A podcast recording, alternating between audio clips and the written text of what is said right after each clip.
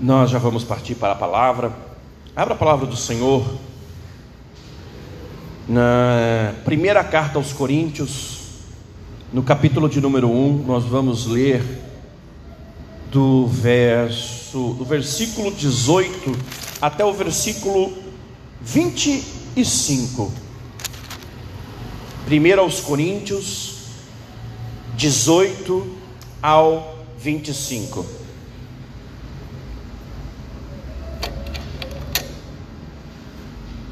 Primeiro aos Coríntios, do 18 ao 25, a palavra do Senhor diz assim: A mensagem da cruz é loucura para os que se encaminham para a destruição.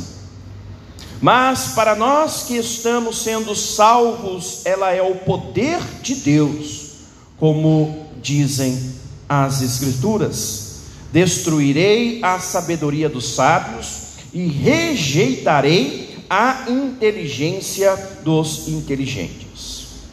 Diante disso, onde ficam os sábios, os eruditos e os argumentadores desta era? Deus fez a sabedoria deste mundo parecer loucura, visto que Deus, em sua sabedoria, providenciou que o mundo não o conhecesse por meio de sabedoria humana, usou a loucura de nossa pregação para salvar os que creem. Pois os judeus pedem sinais e os gentios buscam sabedoria. Assim, quando pregamos que o Cristo foi crucificado, os judeus se ofendem e os gentios dizem que é tolice. Mas, para os que foram chamados para a salvação, tanto judeus como gentios, Cristo é o poder de Deus e a sabedoria de Deus, pois a loucura de Deus é mais sábia que a sabedoria humana, e a fraqueza de Deus é mais forte que a força humana. Glória a Deus, aleluia. Feche seus olhos, Pai. Estamos mais uma vez diante da tua face, pedindo que a tua misericórdia e o teu amor nos alcance e que o Senhor possa, Pai eterno, através da tua palavra, Senhor, falar ao nosso coração. Que a tua palavra, Pai eterno, possa trazer transformação, que ela traga renovação, que ela venha nos fortalecer, nos direcionar e que ela venha, Pai eterno, em nome do Senhor Jesus Cristo, criar raízes em nosso coração e em nossa mente, Pai. Que o Senhor seja louvado e engrandecido, Pai eterno, através da mensagem desta noite, que tudo seja feito conforme a tua vontade, desde agora e para todo sempre, em nome do Senhor Jesus Cristo. Amém, Jesus.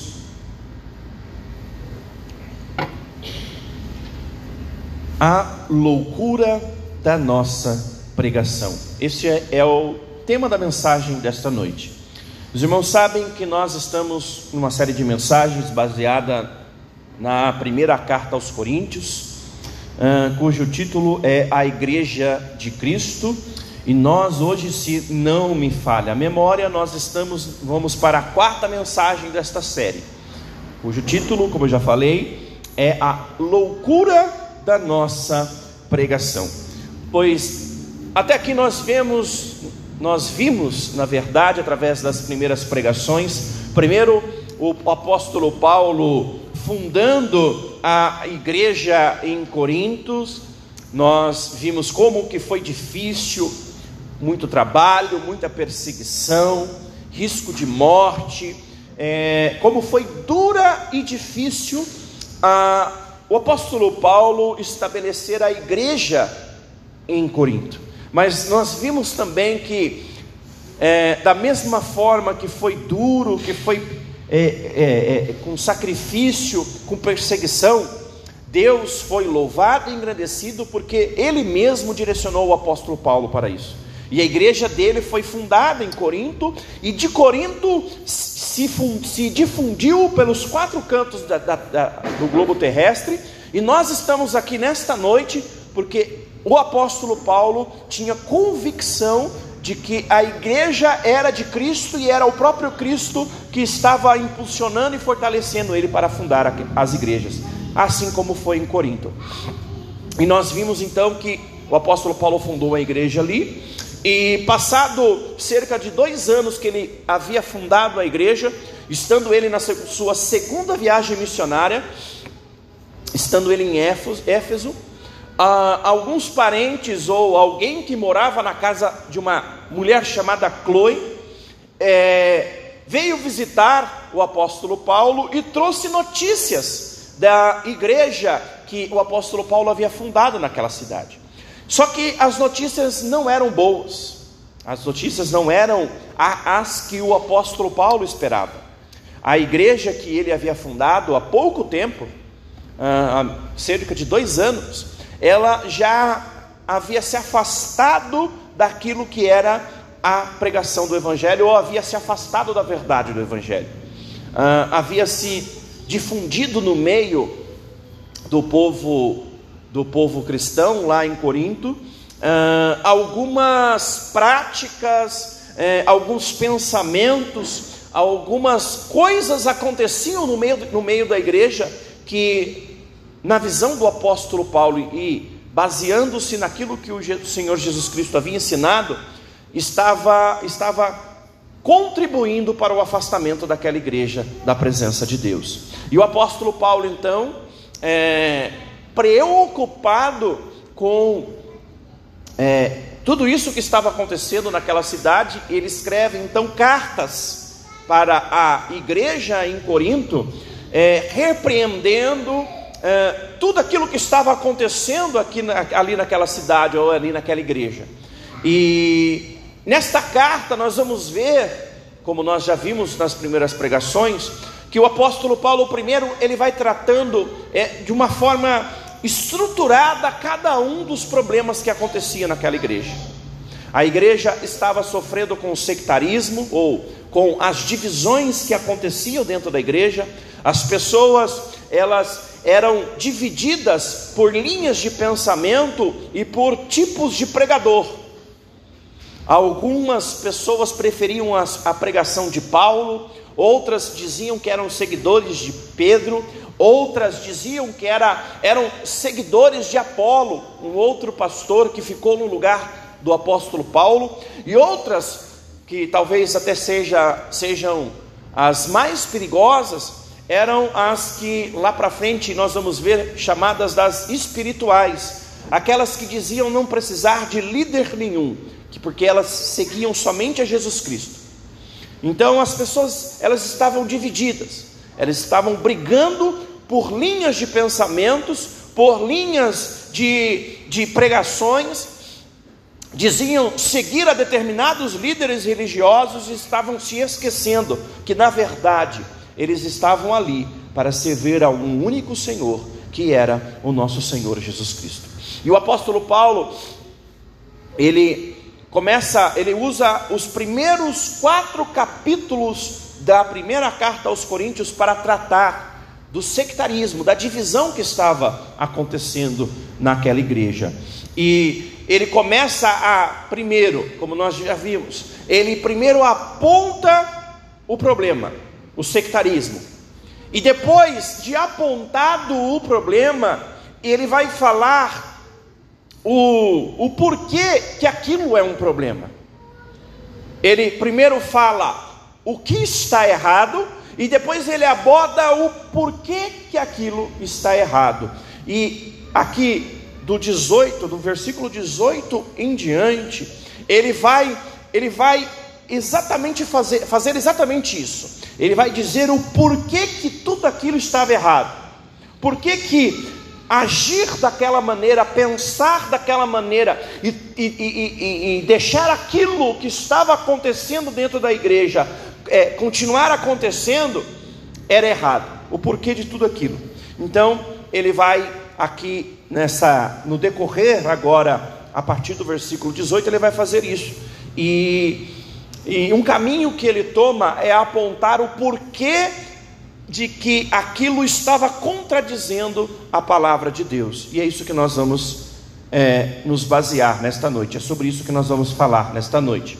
Então, aqui no versículo 18, o apóstolo Paulo fala: a mensagem da cruz é loucura para os que se encaminham para a destruição, mas para nós que estamos sendo salvos, ela é o poder de Deus.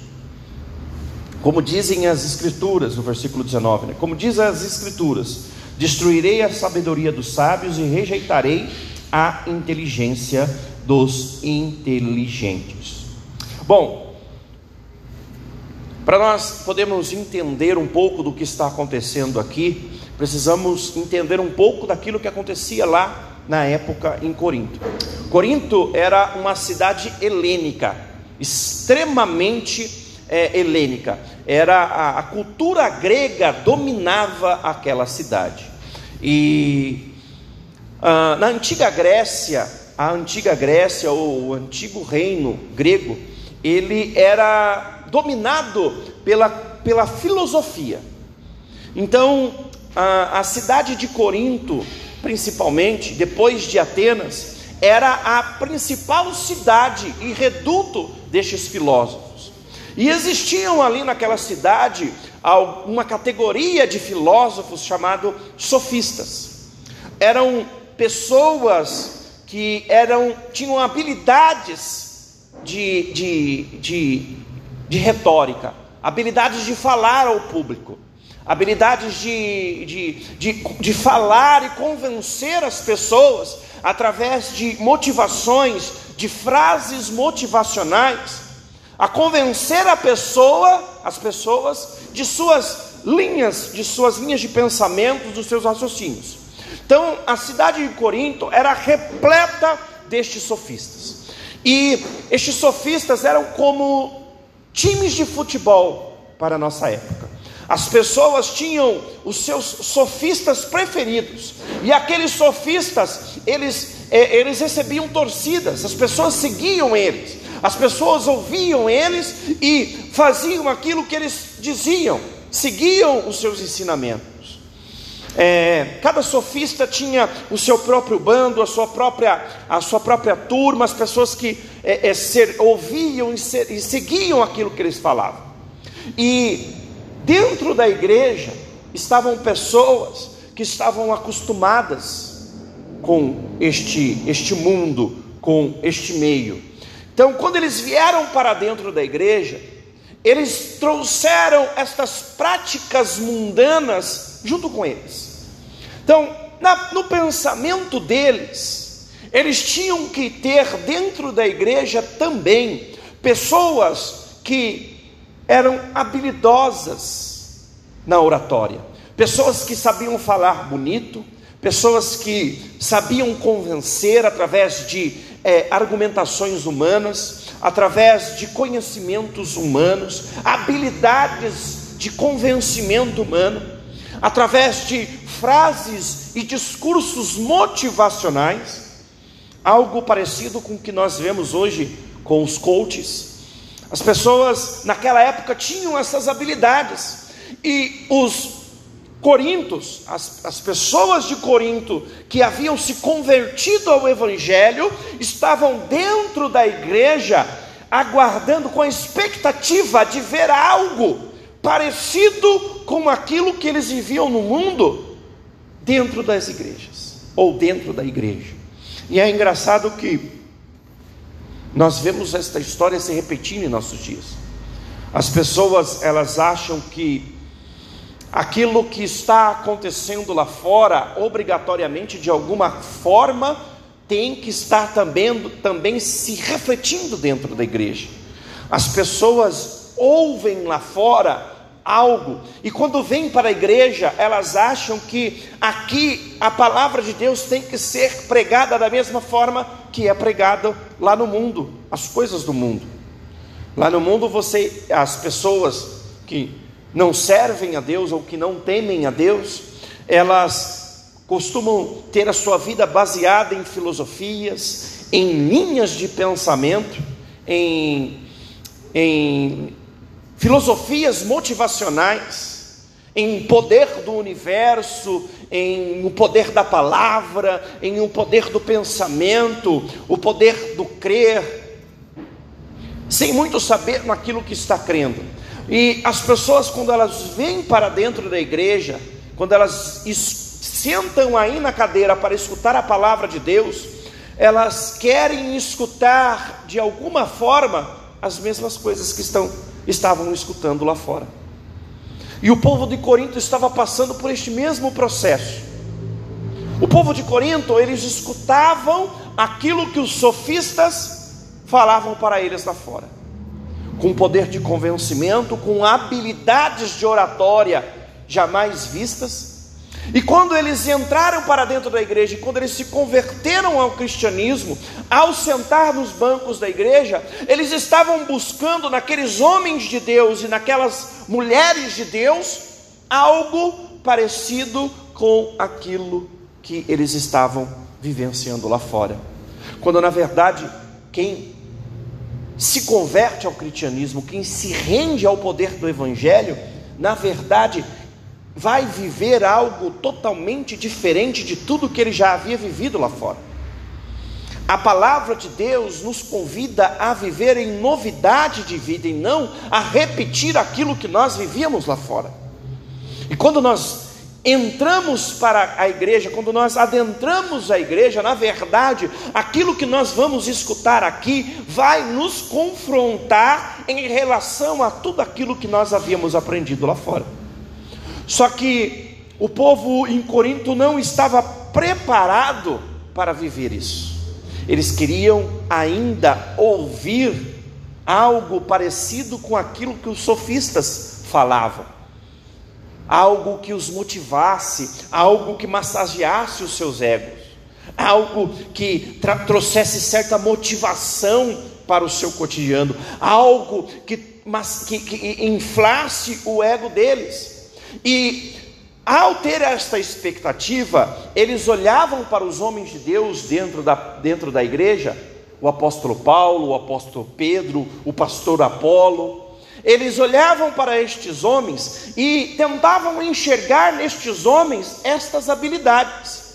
E conforme eles iam achando essas habilidades nos homens, eles se prendiam mais a estes homens e achavam que o motivo deles estarem ali era aqueles homens.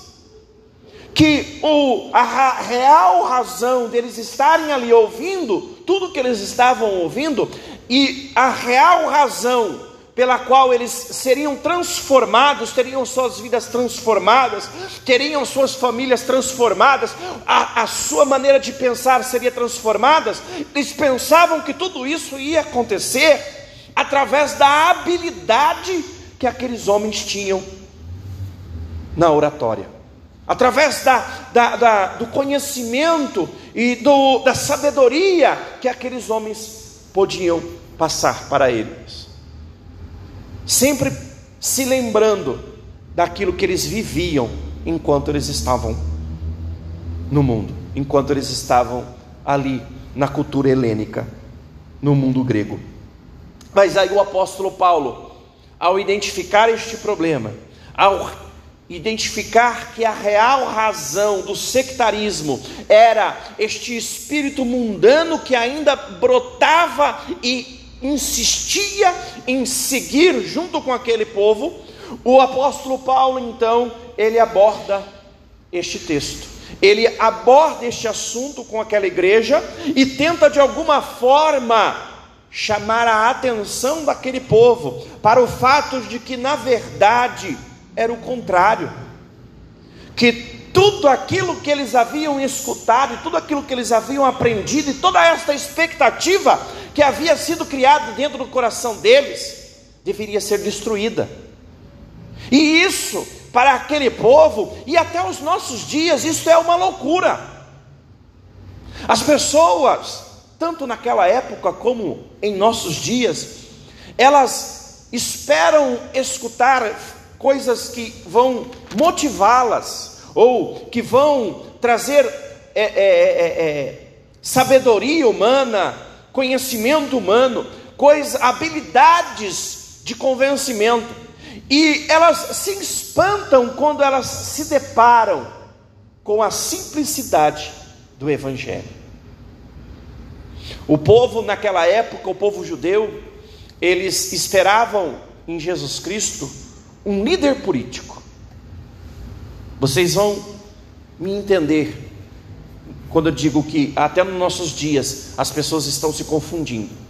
As pessoas na época de Jesus Cristo, elas esperavam um líder político, um governador, um rei que viesse e destronasse o imperador romano e tomasse a Palestina novamente e reinasse em lugar do imperador romano que fosse um rei entronizado, um rei com habilidades de guerra, com habilidades de governo, que pudesse novamente colocar Israel numa posição de país ou de reino soberano.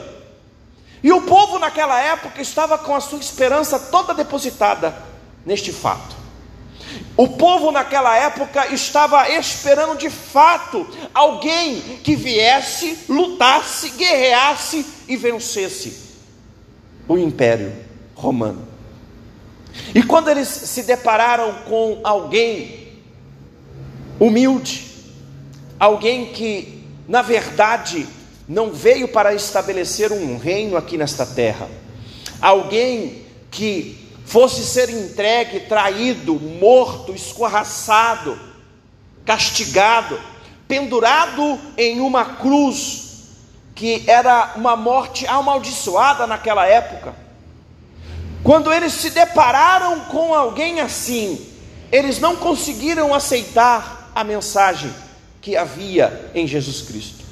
Eles não conseguiam aceitar a mensagem do Evangelho de Jesus Cristo. Por quê? Porque era uma mensagem simples demais para eles. Era uma mensagem que não tinha nenhum glamour, que não tinha nenhuma pompa, que não tinha aos olhos humanos poder nenhum. Como que pode alguém que foi pendurado em uma cruz e morto ser considerado um rei? É mais fácil as pessoas olharem para alguém que tem sabedoria, que tem habilidades, alguém que tem poder de convencimento, e nestas pessoas, sim, elas confiarem. Me parece que nós estamos vivendo novamente estes dias, nestes dias, algo semelhante a isso. Eu estava, agora mesmo, antes de começar o culto, eu estava conversando com a minha esposa Carol e falando sobre as eleições. E as pessoas falam que tem que votar em A, porque é o A que vai conseguir garantir tal coisa, ou vai votar no B porque B faz tal coisa. E as pessoas, na verdade, elas estão depositando a sua esperança em um ser humano, porque aquele ser humano diz que tem algumas habilidades, ou tem algum poder, ou tem alguma coisa que ele pode oferecer quando na verdade as pessoas elas não estão dispostas a dependerem 100% de Deus, a reconhecer que na verdade a esperança, o futuro, tudo que nós precisamos não está nas mãos das pessoas que estão é, concorrendo às eleições, mas sim, independentemente de quem ganhar as eleições, o nosso futuro está garantido, porque o nosso futuro está nas mãos do nosso Senhor Jesus Cristo. E esta mensagem era difícil de ser aceitada, era difícil de ser aceita pelo povo de Corinto. A simplicidade do Evangelho de Jesus Cristo, como diz aqui no versículo 23, assim, quando pregamos que o Cristo foi crucificado, os judeus se ofendem e os gentios, os gentios dizem que é tolice. Quando nós pregamos este Evangelho, quando nós anunciamos a este Jesus Cristo, as pessoas dizem que é tolice. E os judeus, aqui neste contexto do apóstolo Paulo, ele está falando dos judeus lá da época. Os judeus, eles, eles se ofendem porque para o judeu naquela época, como eu já falei nesta noite, ele esperava alguém que viesse numa carruagem, cheio de glória, cheio de poder, arrasando com tudo, conquistando territórios, tomando o trono do imperador romano e se auto-intitulando rei da Judéia, rei da Palestina, rei de todo Israel.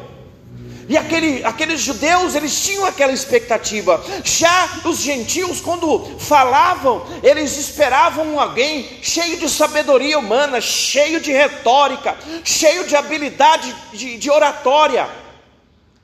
E eles não conseguiam entender a simplicidade do Evangelho. Eles não conseguiam entender que alguém que se dizia filho de Deus se entregou morreu e ressuscitou para perdoar os nossos pecados. É uma mensagem tão simples, mas ao mesmo tempo tão gigante, tão gloriosa, que as mentes humanas, tão complexas, envolvidas em pensamentos tão complexos, em, em, em coisas tão complexas, e que estão acostumadas com coisas tão glamurosas, elas não conseguem aceitar porque é algo tão simples. Você não precisa dar nada em troca para receber o mundo, para receber a vida eterna. Enquanto os seres humanos estão acostumados a querer exigir sempre algo em troca de, de dar alguma coisa. E quando você fala que na verdade a salvação é graça, é algo que você recebe sem dar nada em troca, foi algo que você recebeu, porque Jesus Cristo morreu na cruz do Calvário. E não, isso não está nas mãos de nenhum líder religioso, não depende da habilidade de retórica ou de oratória de ninguém, isso é fato consumado na cruz do Calvário. Jesus Cristo foi morto, mas ressuscitou. Quando nós falamos estas coisas, as pessoas elas não conseguem aceitar, porque é algo simples demais. As pessoas elas conseguem acreditar somente quando elas enxergam o poder na mão de alguém. E aí, a partir do momento em que elas conseguem enxergar o poder na mão do ser humano, ou a habilidade, a, a, a, o, o recurso nas mãos de um ser humano, elas então, ao enxergarem nisso, elas depositam a sua esperança neste ou nestes seres humanos. E pregar a cruz do Calvário, a, a pregação da igreja, a nossa pregação, ela é loucura para todo este povo. Pregar que um homem que foi morto, ele ressuscitou, e a salvação para todo aquele que nele crê está garantida na vida eterna, na nova Jerusalém, é loucura as pessoas estão acostumadas a calcular rotas de estrelas, a entender o nascimento de uma nova estrela, a entender a distância de um planeta até o Sol, a tentar calcular o movimento da, das estrelas. As pessoas estão acostumadas a, a, a debater em pensamentos filosóficos, a, a debater ideias e ideologias criadas por eles mesmos eles não estão preparados para receber e aceitar a simplicidade da graça de Deus revelada em nosso Senhor Jesus Cristo. E o povo da cidade de Corinto também não estava preparado. Elas, eles ainda estavam querendo é, alicerçar, tentando se firmar, firmar a sua fé em algo que era glamouroso, algo que tinha mais relevância, para usar a palavra do momento. Eles estavam querendo é, firmar a sua fé em algo que tivesse relevância, algo que saltasse aos olhos. E o apóstolo Paulo, ele identificou este problema e ele trata este problema aqui, nesta passagem. No versículo 24 ele fala: Mas para os que foram chamados para a salvação, e aí eu quero convidar você a voltar lá no versículo 18. Lá no versículo 24 ele fala: Os que foram chamados para a salvação. E aqui no versículo 18, presta atenção no que ele fala: Os que se encaminham para a destruição, mas para nós que estamos sendo salvos. Dois aspectos aqui, que nos falam muitas coisas. A cruz é loucura para os que se encaminham para a destruição. O que esta, esta parte deste versículo está querendo dizer? Perceba que aqui o apóstolo Paulo não decreta a destruição definitiva daqueles que ainda não haviam aceitado ou aceito a Jesus Cristo. Aqui ele fala que eles estavam se encaminhando para a destruição. O que isso quer dizer? Quer dizer que aquelas pessoas, elas estavam ainda, não haviam se rendido a Jesus Cristo. O, a, o mundanismo, a, a vontade humana ainda estava enraigada no coração deles, mas ainda não era o fim. Ainda não significava que eles estavam perdidos definitivamente. Se eles continuassem a caminhar neste sentido e direção, ao final eles seriam destruídos. Mas se em algum momento eles se rendessem à simplicidade do Evangelho, se convertessem dos seus pensamentos e abandonassem as suas práticas mundanas, eles também poderiam, como diz lá no versículo 24, serem chamados para a salvação. Só que aí também no mesmo versículo 20, 18, no mesmo versículo 18, o apóstolo Paulo também nos alerta, nos ensina algo novo. Olha o que ele fala: "Mas para nós que estamos sendo salvos, o que esta parte deste versículo também nos diz? Aqui o apóstolo Paulo está falando sobre o processo da salvação. Olha que interessante isso. Aqui o apóstolo Paulo não fala para nós que fomos salvos, ou para nós que estamos salvos. Aqui, e essa tradução ela fala exatamente aquilo que lá no grego original fala: nós que estamos sendo salvos. Aqui fala do processo. Aqui lá no grego original fala, é, dá um sentido assim, ó, enquanto você está caminhando para a salvação, enquanto você está indo em direção à salvação. Por quê? Porque é um processo. Nós que fomos alcançados pelo Evangelho, enquanto nós estamos caminhando por esta terra, nós também estamos sendo transformados, nós estamos sendo amoldados conforme os pensamentos e os ensinamentos de Cristo. Nós então, nós estamos caminhando em direção à nossa salvação nós estamos também sendo transformados. O que isso quer dizer? Quer dizer que assim como a destruição, ela ainda não é definitiva enquanto a vida, Enquanto a pessoa estiver viva, ela ainda tem a esperança de ser alcançada pelo Evangelho e também ser direcionada a começar a entender o Evangelho e a simplicidade da pregação da cruz do Calvário. Também, aqueles que se convertem e entendem a simplicidade, não está nada ganho. Eles têm que continuar caminhando em direção à sua salvação, continuar caminhando e entendendo que a vida cristã é uma constante é, é, transformação, é uma constante, é, é, é, é um caminho mesmo é caminhar em direção à Nova Jerusalém. Não é porque você, ou eu, ou nós, ou o povo de Corinto havia sido alcançado pelo Evangelho, havia sido alcançado pela simplicidade da pregação, que tudo já estava resolvido, não. O que o apóstolo Paulo estava querendo dizer é que, enquanto nós estamos caminhando por esta terra, nós temos que fazer de tudo para sermos moldados e transformados por este evangelho tão glorioso. Por quê? Porque nós fomos chamados para a salvação. E aí ele continua lá no versículo 24 novamente.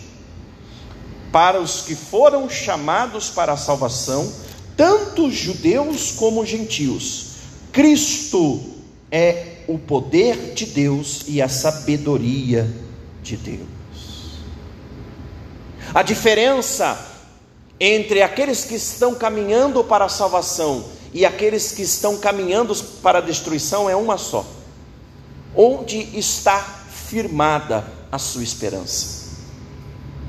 A sua esperança está firmada na loucura da pregação da cruz do Calvário? A sua esperança está firmada no fato de Jesus Cristo ter sido morto, ressuscitado e hoje está sentado à destra de Deus Pai Todo-Poderoso, aguardando, a, a, a, aguardando tão sonhado dia em que Ele virá em glória para nos buscar? Ou a nossa esperança e a nossa expectativa está firmada nas filosofias humanas, no poder de fulano, de Beltrano ou de Ciclano, ou está firmada na, em, em líder religioso A ou no líder religioso B. Nós que fomos alcançados por esta pregação tão simples, mas tão poderosa, nós temos que ter a convicção do versículo 25: a loucura de Deus ela é mais sábia que a sabedoria humana. E a fraqueza de Deus é mais forte que a força humana. O povo de Corinto tinha dificuldade para entender essas coisas. Eles tinham que ver na habilidade dos seres humanos, eles tinham que ver isso. Mas nós que fomos alcançados por Deus e que fomos alcançados pelo Evangelho de Jesus Cristo, nós entendemos que a nossa esperança, a nossa salvação, a nossa, o nosso socorro, ele não está na sabedoria humana, ele não está baseado nas, na, nos conhecimentos humanos, nas habilidades humanas ou nos recursos que nós temos. A nossa esperança ela está na loucura da nossa pregação. E qual é a loucura da nossa pregação? A loucura da pregação da igreja é Jesus Cristo crucificado. É Jesus Cristo crucificado e ressurreto, assentado à destra de Deus Pai Todo-Poderoso. Nós não somos, como diz o o salmo de abertura do culto desta noite, o salmo primeiro, nós não somos muito felizes, porque nós temos habilidades, temos conhecimentos ou temos algum tipo de poder em nossas mãos.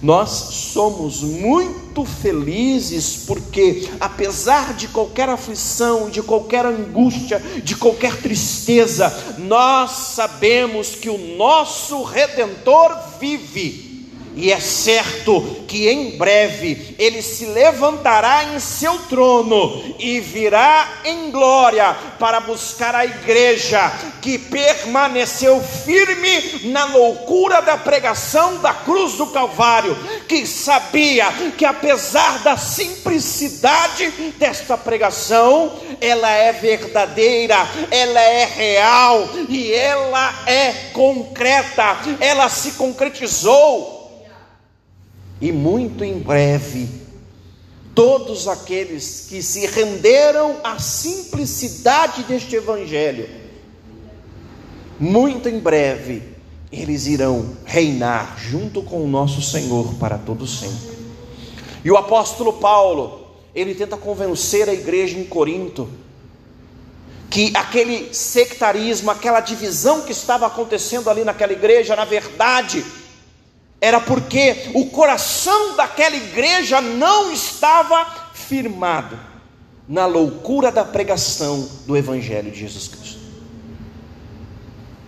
E eu, para nós encerrarmos, a maioria dos nossos problemas está no fato também de nós não estarmos com o nosso coração 100% firmado na loucura da pregação deste Evangelho, ou naquilo que este Evangelho traz como essência.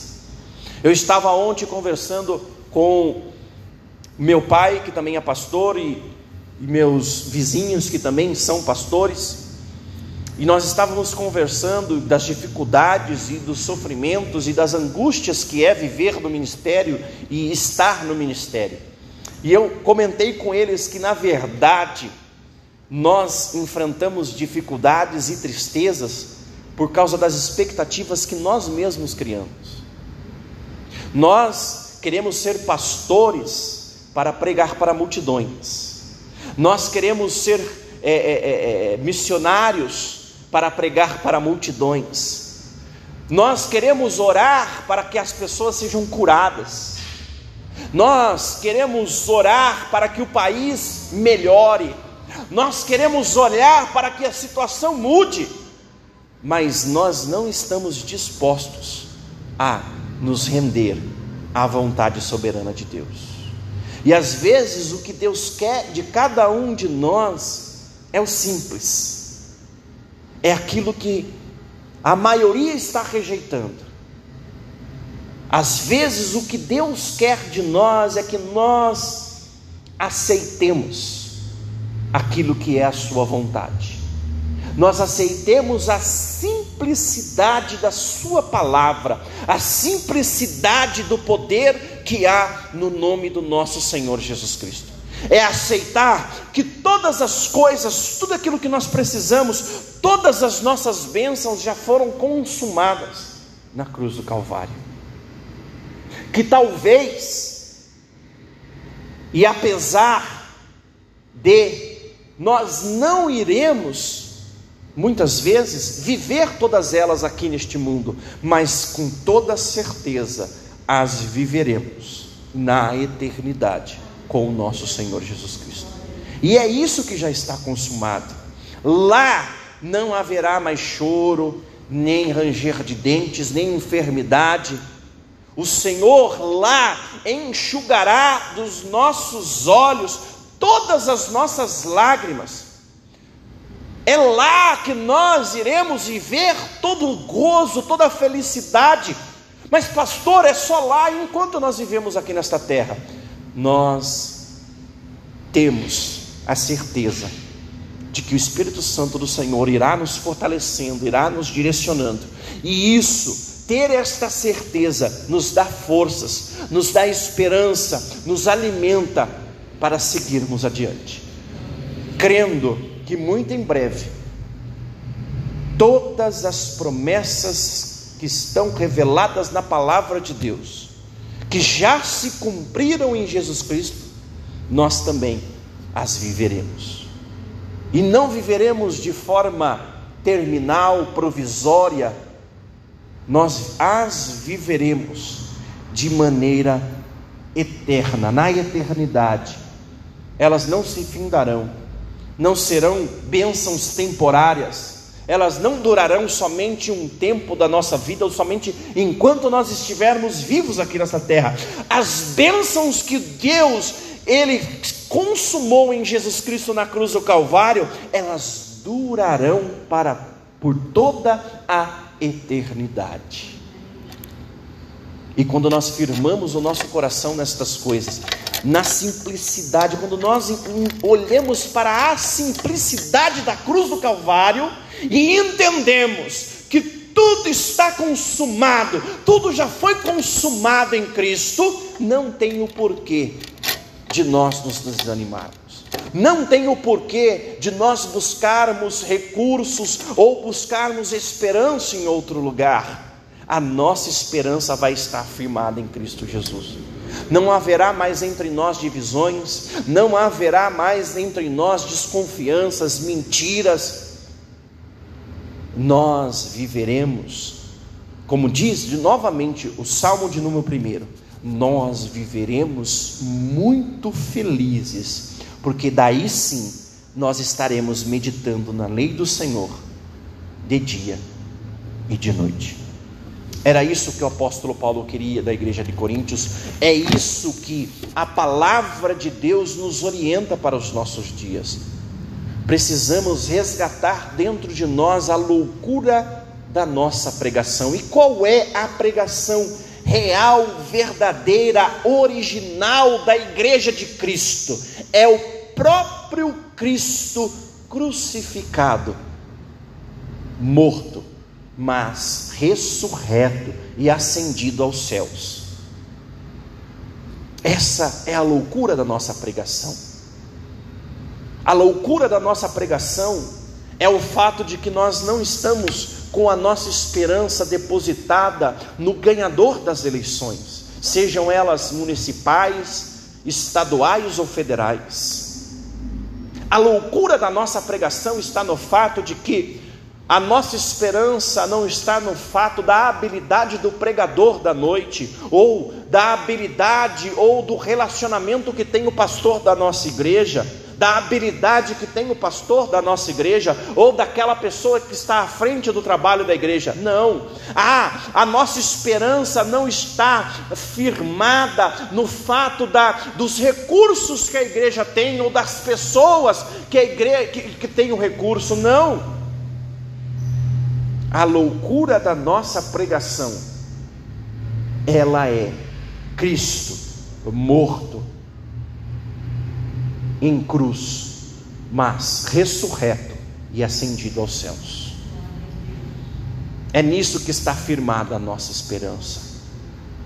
E quando nós firmamos, como o apóstolo Paulo fala, quando nós que fomos chamados e estamos sendo salvos enquanto caminhamos por esta terra, nós que estamos com o nosso coração firmado nesta pregação, que para muitos é loucura, nós que estamos sendo salvos, nós somos transformados, nós somos fortalecidos, nós, nós somos renovados por esta palavra, por esta verdade, por este Evangelho. Enquanto nós estamos sendo salvos, enquanto nós passamos pelo processo desta vida, enquanto nós estamos caminhando por esta vida e estamos sendo salvos, nós estamos sendo renovados, fortalecidos pela loucura da pregação do Evangelho do nosso Senhor Jesus Cristo.